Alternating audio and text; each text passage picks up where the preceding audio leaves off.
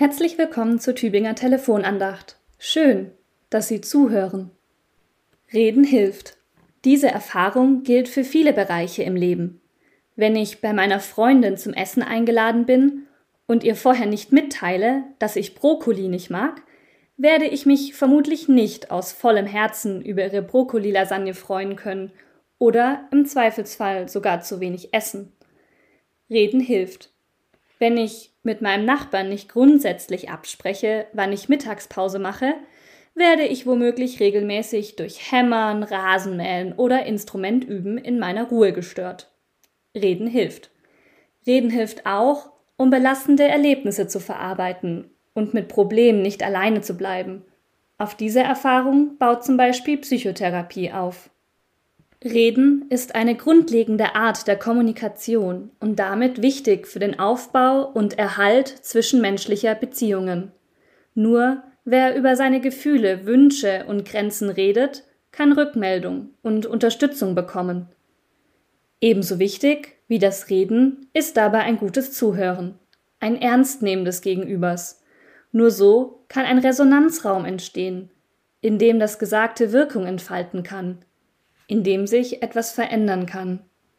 Bei Gott besteht ein solcher Resonanzraum.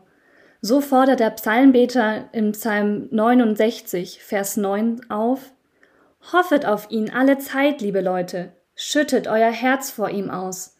Gott ist unsere Zuversicht. Der Psalmbeter ist sich sicher, die eigenen Gedanken und Gefühle sind bei Gott gut aufgehoben, bei Gott kann man sein Herz ausschütten. Gleichzeitig wird deutlich, Beten hat mit Zuversicht zu tun. Wer betet, hält beharrlich an der Hoffnung fest, bei Gott sicher zu sein.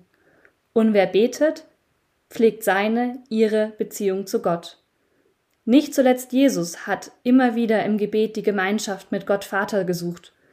So berichtet der heutige Lehrtext aus dem Lukasevangelium Kapitel 6 Vers 12 es begab sich aber zu der Zeit, dass Jesus auf einen Berg ging, um zu beten, und er blieb über Nacht im Gebet zu Gott.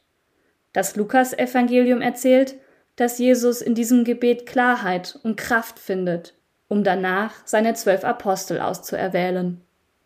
Ingolf Braun beschreibt in einem Gedicht seine persönlichen Erfahrungen mit dem Beten. Dieses möchte ich Ihnen heute für den Tag mitgeben. Das Gebet ist Atemholen der Seele. Ich fühle mich geborgen bei Gott, auf das mir nichts fehle. Das Gebet ist wie der Schlüssel zur Haustür. Ich öffne mich für die Begegnung mit Gott, mein ganzes Sein und mein Gespür. Das Gebet ist wie eine Frischwasserquelle. Ich erhalte neue Kräfte von Gott und ersehnte Erquickung auf der Stelle. Das Gebet ist wie eine wichtige Unterhaltung.